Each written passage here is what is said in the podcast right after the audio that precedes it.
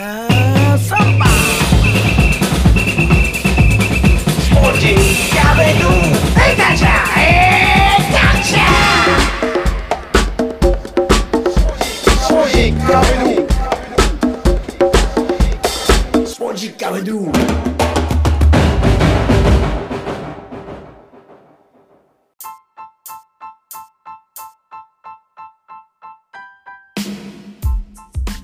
50回目ドゥ第125回ナビゲーターの沢田達也です。この番組はセレクター塩の提供でお送りします。さて前回ナンバーからの続き、大見隆之さんです。小学6年生から本格的にサッカーを始めて、中学3年で県トレ戦。高校サッカーでは全国高校サッカー選手権準優勝。優秀選手にも選ばれて高校選抜にも選出。国体メンバーとしてのヨーロッパ遠征にも選ばれそこで世界と日本のフットボールの違いを目の当たりにし近畿大学サッカー部に在学しながらもイングランドフランスニュージーランド東南アジアを視察。現在の大見さんの原点でもあります。大学卒業後にはドイツでプレーするも自分のレベルの限界を感じセカンドキャリアの準備としてニュージーランドへ渡りました。だが、ここからさらに度肝を抜かれる展開へとなっていきます。近江隆之、やはりただものではありませんでした。じゃあ、ニュージーランドではもちろんサッカー選手として、はい。あのえっとね、それもね、うん、だもともとはそうやって、えっと、コーチングと英語の勉強しに行ったんではいはいえっと、まあ、あの、ニュージーランドはまあやっぱヨーロッパの方たちに移民が多いから、はい。で、サッカーできる環境はいっぱいあって、うん、で、さまコーチングしてるとこの練習後に社会人が練習を成人のチームがやってて、一応まあ週で一部リーグでやってるチームで、はい。でまあ、じゃあちょっとサッカーまあやろうかなっていう形でうんうん。始めて、はい半年が経って、で、まあ、試合に出るようになって、一応その州の一部リーグの中で最優秀選手に選ばれたんですよ。えとりあえずサッカーやろうかなっていうとこからもう一回ちょっとだんだんだんだん調子を戻してきて。そうです。で、で、はい。選ばれて、で、はい。一応ニュージーランド一部リーグのチームからオファーがもらって、えニュージーランド一部って言ったらこのオークランドシティと一緒のところです。あ、じゃない、そのなんか違う1年目はね、オークランドシティは一応オファーもらったんですけど、はい。その時ちょうど監督が変わって、新しい監督がいらないって言って、違はうことになって、はいはで、だから今そのサッカースクールで働いてるのをやめて、いうんうん。で、本当もう一回サッカーだけっていう形で、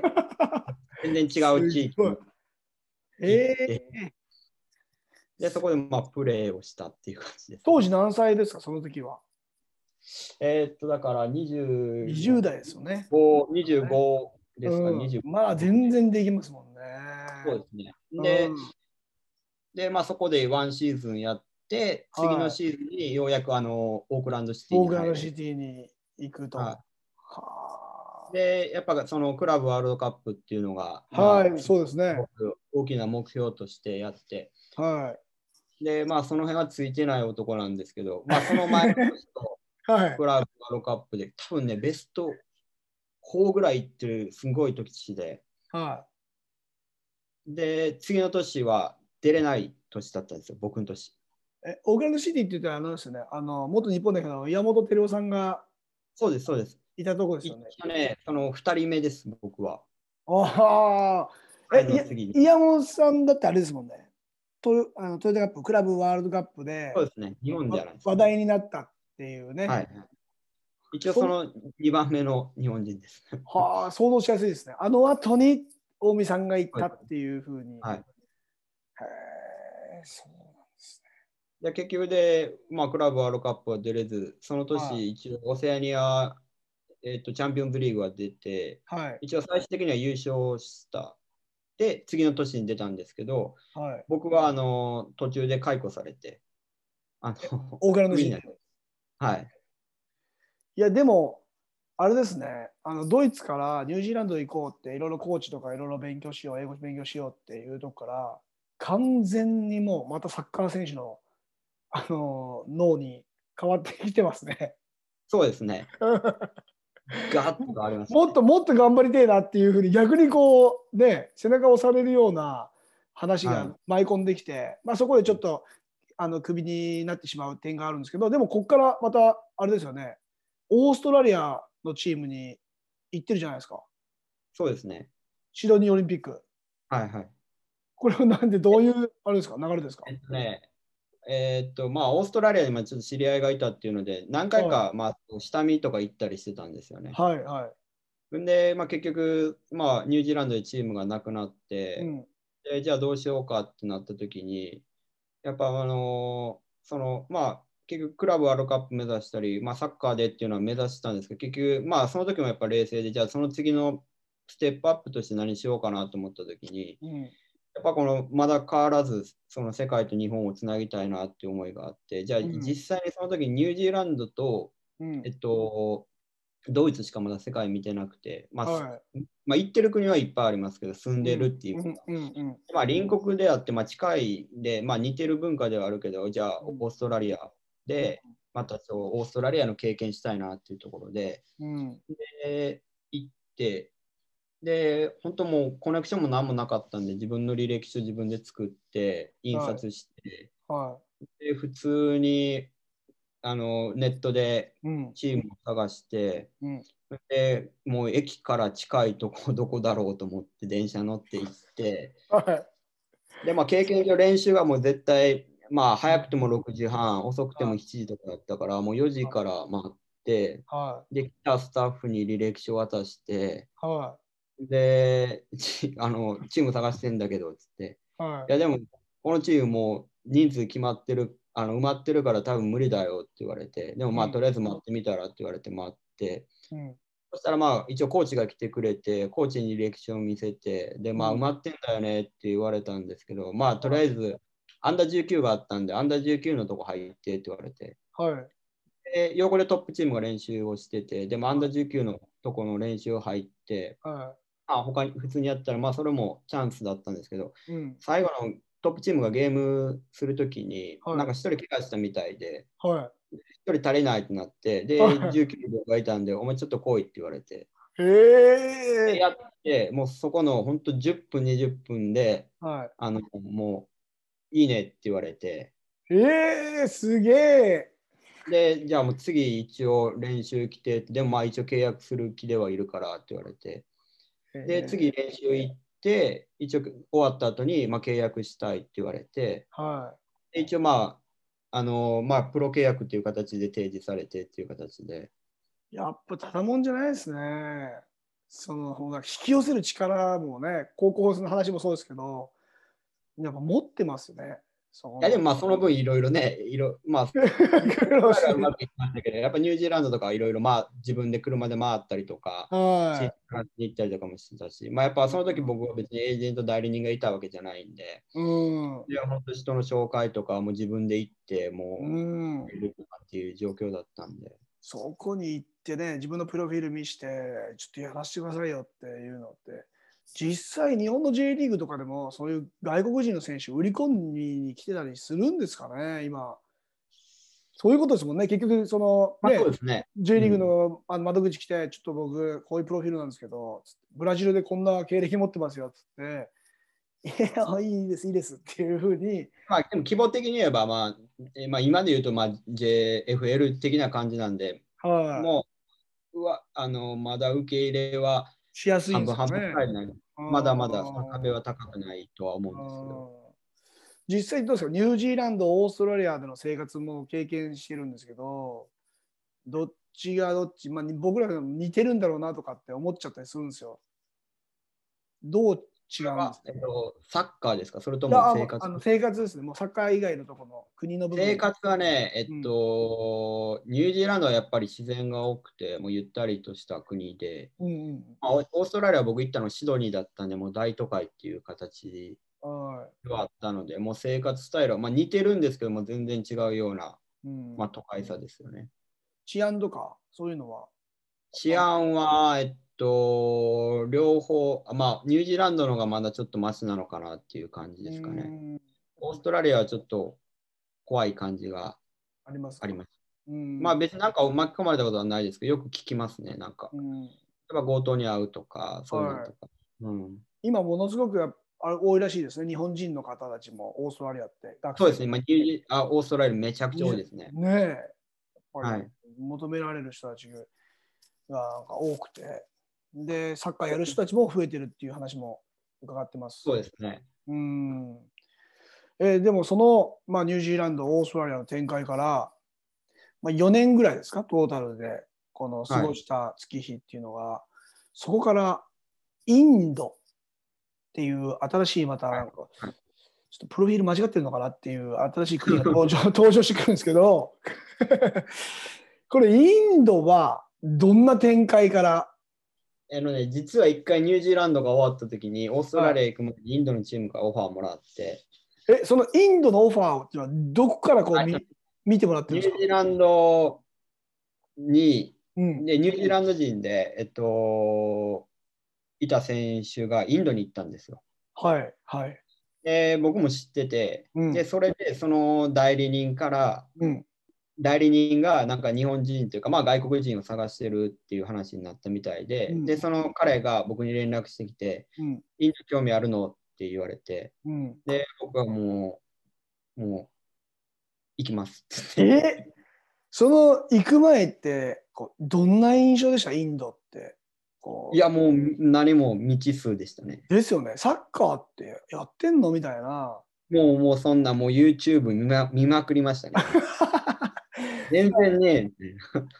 ら南米の人がね日本でサッカーやってんのっていうのと同じぐらいな感覚ですもんねきっと。そうですね。実際どうですか？行ってみて。行ってみて、えーっと、まあ、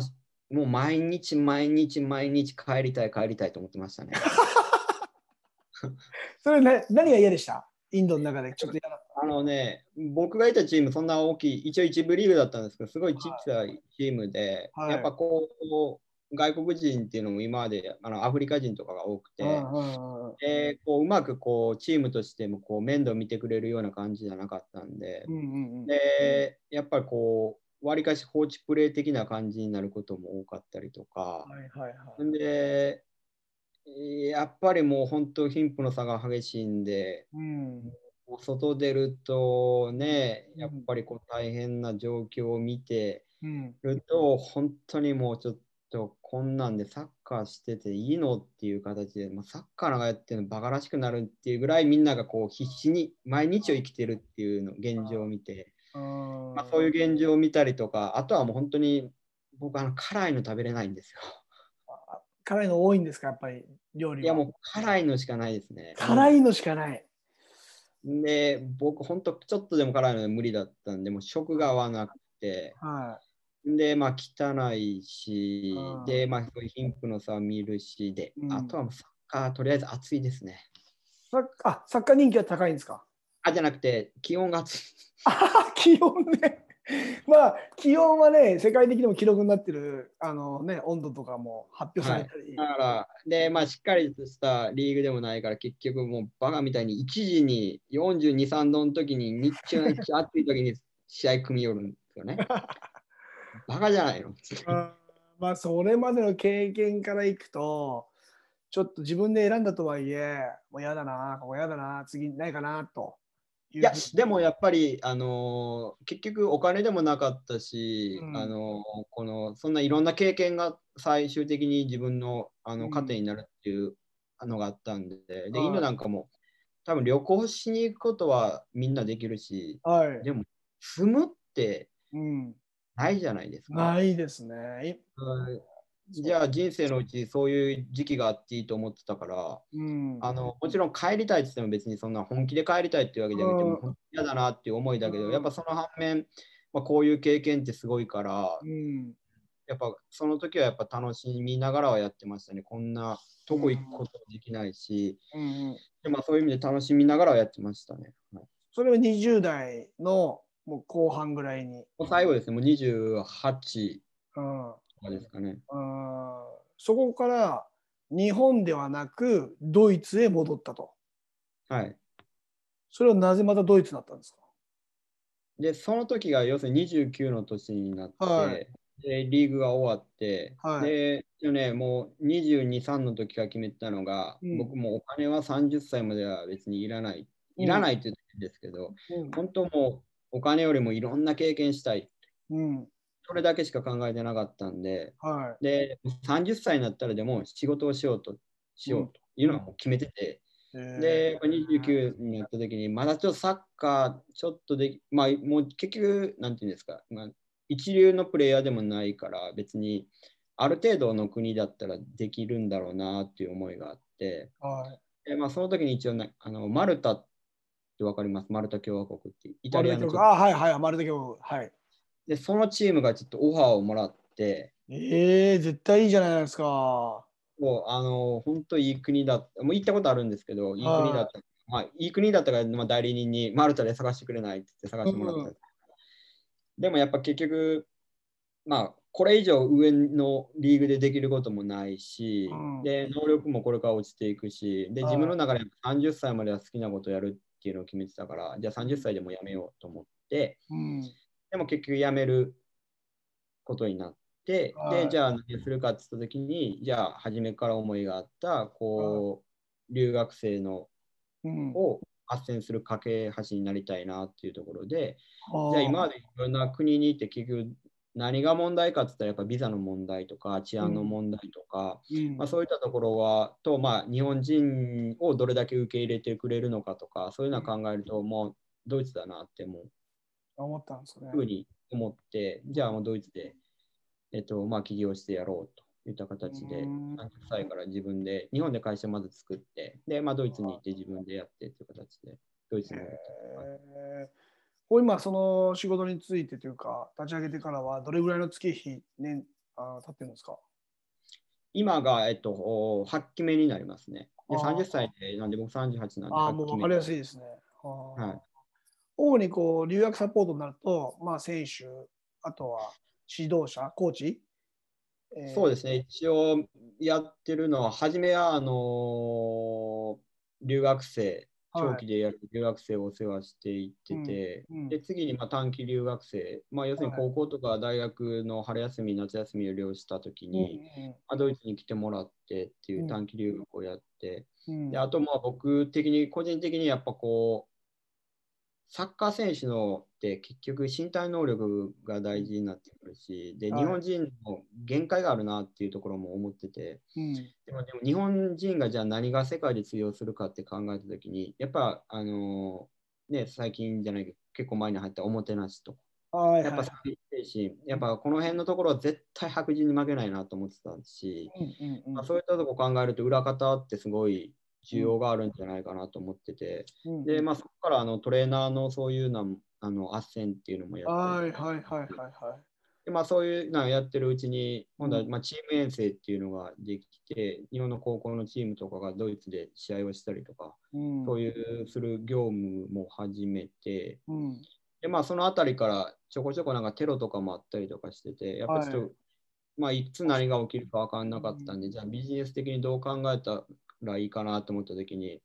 やっぱ結局これをメインとしてやってるといつ潰れてしまうかもしれないなって言った時が思うのもずっとあったんで、はい、何本かの柱を立てて、あの生計を立てていく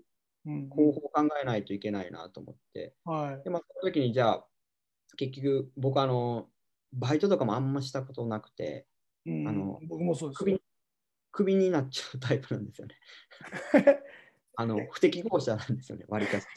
バイトで入った場合ですか？バイトとかで、あの、なんでこれやんのとか思っちゃうタイプで。ああ、まあでもそれだけ、あれですよね、多分目的に対してぶ、まあ、客観的に見れるっていうことですよね。まあそうですね、まあ、あとは若いし、まあ、そういう感じで。だったね、あんまり人にこうこびたりするのも好きだじゃなかったんで、はいはい、でじゃあ自分がこう重要としてされる、職業しか無理だなと思って、やっぱ結局サッカー関係の仕事になったんで、うんうん、まあそこからまあいろんな業務を始めていこうって言ったところで、はい、あのまあ、こっちで一応フランクフルトの方でサッカースクールで、あと運動教室っていうのを始めて、はいはい、見ました、見ました。で、まあ、そこから、あのまあ、今、あの、うん、フランクフルトはい、えっとまあ、長谷部選手と鎌田選手がいるチームの候補と、はい、フランクフルトと契約して、一応、えー、レしに行って、で、一応じゃあ採用っていう形で契約してもらったりとか、あと、まあ、去年まであのポドロスキー選手が日本にいたんで、はい、ビセルに入りましたね。で、まあ、彼の日本でのマネジメントの業務を一部ちょっとやってたりとか、うん、でまあ、いろんなところに収入源を作るようになってきて、はい、でまあ、あとはもう本当にオーストラリアとか他の国も今までの経験からいろんな友人含めいたんで、うんうん、オーストラリアに選手を送ったり、ニュージーランドに選手を送ったり、東南アジアに送ったりとか、はい、まあ、そういう形で、うん、あのいろんなビジネスの柱を作って、うん、あのやっていってるっていう形ですね。これそういうのは、えー、どういう展開でつながっていくんですか？人からやっぱり人から人みたいな感じですか？そうですね。やっぱり人から人っていうのもありますし、うん、まあ自分が、あとはあの結局目先の利益だけ考えるんではなくて、うん、その1個のビジネスがどれだけ枝分かれしていくのかっていうのが僕の中ですごく重要であって、うん、まあ、そこの1個のビジネスがそこまでの利益的になくても、その違うところから枝分かれしたビジネスが成功すればもともとあったものは言えば成功でもあるだろうし、うん、あまりそういう先のことを考えるんじゃなくて、まあ、つながっていくものですよね。まあ、サッカーでこう、簡単に言えば留学生を紹介してるからユースのチーム監督と知り合いになり、でじゃあ日本のチームが来たら試合しましょうとなるわけであったりとか、で、まあ、そうやって全部つなげていくっていう形で。はいは本当に今言われたみたいに本当も友人とのコンタクトっていうのは、まあ、あの大事にしてる方なんで、うんうん、いろんな人に連絡したりとか、まあ、そういうコミュニケーションを取ってっていう形ですかね。実際海外にチャレンジしたいっていう選手、まあ、学生も大人もいる中でこう知らない場合ねこうお願いしにくいというかまあ、はい、ある意味でこう信頼の部分がものすごく重要になってくるので、はい、本当にこうつながる人からの、まあ、話が最終的にはね、えー、サポートにつながっていったりすると思うんですけども、はい、どちらかというとこれからグローバル化されてさらにこう日本と世界っていうのが、まあ、ドイツなんか特に、えー、日本人選手もね増えてますし間違いなくこう受け入れやすくなってくる国にはなってくるんですけども実際ちょっとそういう変化もこのここ数年で感じていたりします？